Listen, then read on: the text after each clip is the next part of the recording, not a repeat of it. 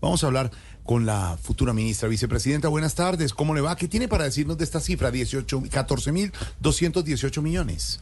Bueno, saludamos a todos los donadies empobrecidos de la radio y el YouTube. No, YouTube. YouTube. Bueno, los que están ahí conectados, empobrecidos, porque no pagan por ese servicio. Don Nadie, mire, yo entiendo el revuelo que ha habido por las cifras, si va acorde a la contratación, Eh, ¿Por qué lo dice, vice?